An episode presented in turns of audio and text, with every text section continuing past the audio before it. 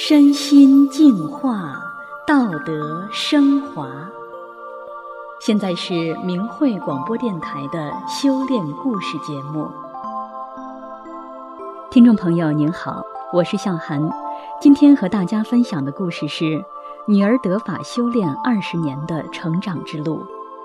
故事的主人公是位在校的学生，目前在一所名牌大学硕博连读。在他小的时候，妈妈修炼法轮大法后，身心发生了巨大的变化。爸爸看在眼里，觉得太神奇、太不可思议，就带着女儿，也就是我们故事里的主人公，一起走入了大法修炼。如今，他得法已经二十年了，期间虽然经历了许多风风雨雨，但在大法的护佑下，健康地成长着。从小学到大学一路走来，都取得了傲人的成绩。让我们一起来听听他的故事。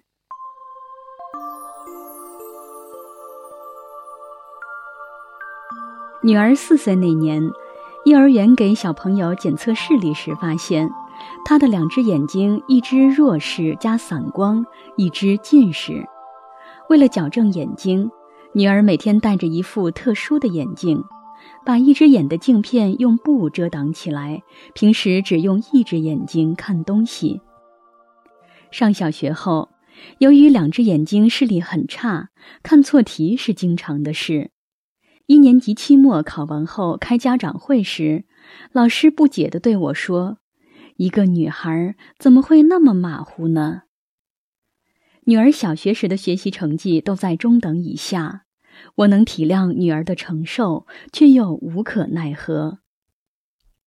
一九九七年，我为祛病健身开始修炼法轮大法。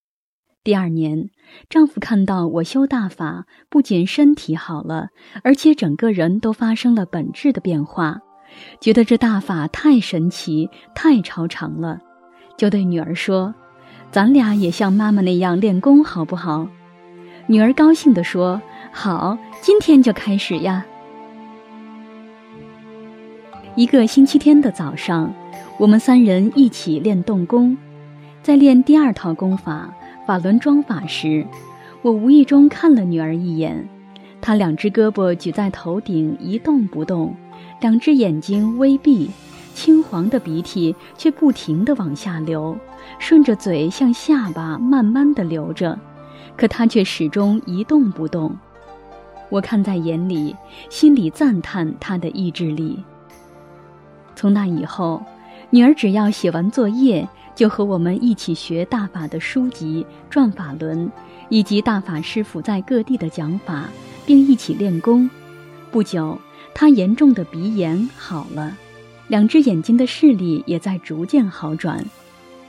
在学校，他知道自己是个修炼人。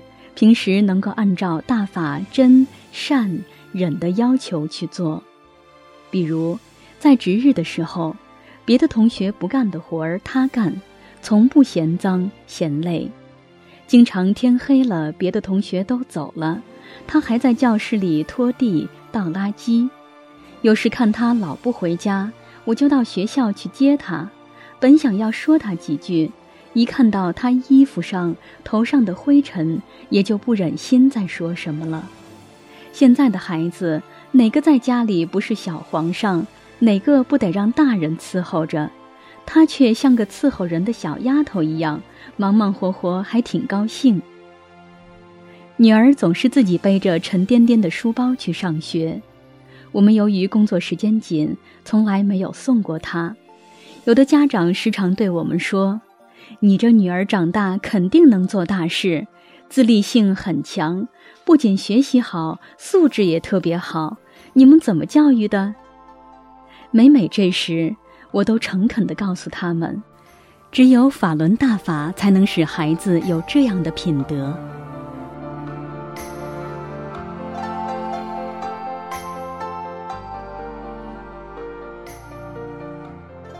一九九九年七月。江泽民利用手中的权力，操控整部国家机器，对法轮功进行造谣诬陷，并对大法弟子进行前所未有的残酷迫害。特别是教育系统中的中小学，利用孩子的纯洁善良、没有分辨能力，就用共产党的那一套毒害孩子。在学校，每到政治课时，老师一提法轮功三个字，全班四十几双眼睛就齐刷刷地投向我女儿。孩子承受着无人能理解的压力。班主任还时常把我女儿叫到办公室，企图转变她的思想。女儿总是非常严肃地对他们说：“我和爸妈只知道法轮功教我们做好人，别的我什么也不知道。老师，你说我们错了吗？”每到期末考试，卷子上时常出现污蔑法轮功的题，女儿不论那道题有多少分，从来不答。有个要好的老师找到我，诚恳地对我说：“你们的信仰我不反对，但是不要因此耽误了孩子的前程。不要小看那几分，关键时会起作用的。我真为他的升学担心。”中学期间，学校聘请了外教，是一个美国人，教学生们学英语。女儿的英语口语比较突出，得到了外教的认可。女儿就利用晚饭后外教老夫妇俩遛弯的时间陪同他们，和他们用英语对话。在接触中，女儿的勤奋好学得到了外教的好评，并和外教建立了深厚的友谊。女儿对他们讲述了我们一家的信仰和处境，外教对她表示非常理解和肯定。这在当时的环境下，对女儿是一个非常大的鼓励。在中学期间，市区经常举办中学生英语比赛，学校就推荐女儿去参加。为了使参赛的同学心情放松下来，女儿会讲个故事给同学们听，往往逗得大家哈哈大笑。三年的初中要毕业了，学校领导、老师对女儿的优秀品质都给了最高分，而且破例给她申请了市级三好学生，给她加十分。上高中，女儿需要住学校宿舍，也就没有在家的学大法和练功的环境了。怎么办呢？女儿说：“给我买个 MP3 吧，我晚上可以听师傅的讲法。”但每天把各科作业做完就很晚了，又累又乏，躺在床上一会儿就睡着了，根本就学不了师傅的讲法。周末，女儿回家跟我说：“妈妈。”我要不学法，就成了不修炼的人了。我发现自己妒忌心还很强，听不得别人成绩比我好，也看不惯有的女生化妆。我说，人要离开法，就不是修炼人了，就是普通人了。所以在高中，无论学习怎么紧张，都要抽时间学法。每天十几分钟还抽不出来吗？从那以后。女儿每天晚上睡觉前坚持听师傅的讲法，师傅的九讲法有时能听半讲，有时只能听一讲中的一两个小标题。按他的话讲，每天听师傅讲法是必修之课。三年的高中生活，他没有因学习紧张而离开法轮大法，在听师傅的讲法中，心性不断地提高。心胸坦然，学习成绩也很好，愿意帮助同学。当有同学问他问题时，他总是耐心地给予解答，还把自己的学习笔记拿给需要的同学看。有要好的同学劝他：“时间都这么紧，哪有时间管那些事？”他也知道时间对高考的人是多么的珍贵，可他认为，同学问到我，我就应该无私的帮助。高考的前一天晚上，同学们都有点紧张，有的一夜没怎么睡，有的强迫自己入睡。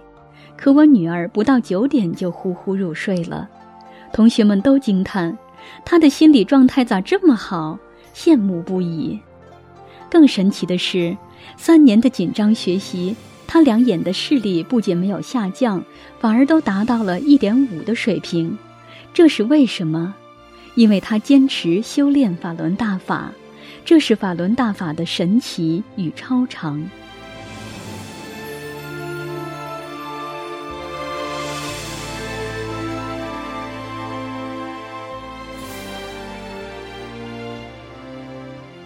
女儿以优异的成绩考入了一所重点大学。大学里的学习要比高中轻松多了，但是学校的活动项目却非常多，要坚持修炼大法，不被各种社会现象所诱惑。对于一个不到二十岁的孩子来讲，确实是一件不容易的事情，因为整个社会都充斥着道德下滑的氛围。表现形式是，许多女生化妆、烫发、割双眼皮、扎耳洞、染指甲、谈男朋友、玩游戏、上网聊天等等，还有更厉害的思想意识的变异。在这样的环境下，还能不能坚持学法修炼？能不能不被这些所诱惑熏染？对女儿来说是一个非常大的挑战。女儿在校广播室做英语广播节目的主持人，要给同学们播放什么节目？其他同学建议广播爱情小故事等等。她对同学说：“那些听得太多了。”我们给同学们献上一个全新的节目，女儿就在传统文化里寻找适应年轻人的小故事，自己翻译编辑成英文广播稿。在当今的大学校园里，那就像一股清流流向校园的每一个角落。在大学的四年间，他曾自豪地说：“我就是那卓世的清廉。”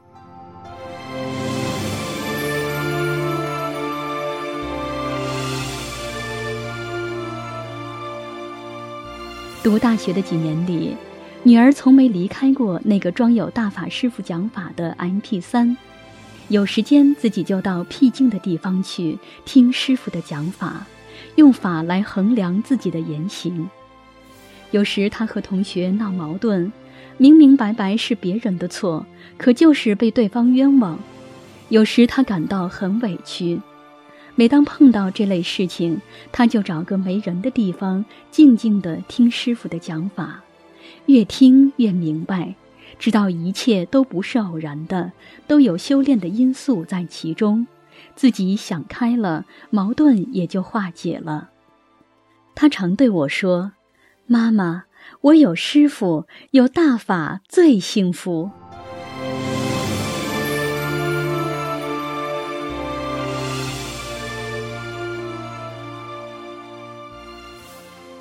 大学四年结束了，由于成绩优异，学校保送女儿到一所名牌大学硕博连读。写到这里，我心里非常感慨。女儿从得法到今天二十年了，无论社会形势怎样变化，还是我和丈夫因修炼法轮功被迫害、关押在监狱，她从来没有离开过大法。无论碰到什么样的困难，大法总会给予她解决问题的好办法，在师傅的慈悲保护下，他才一路阳光普照的走到现在。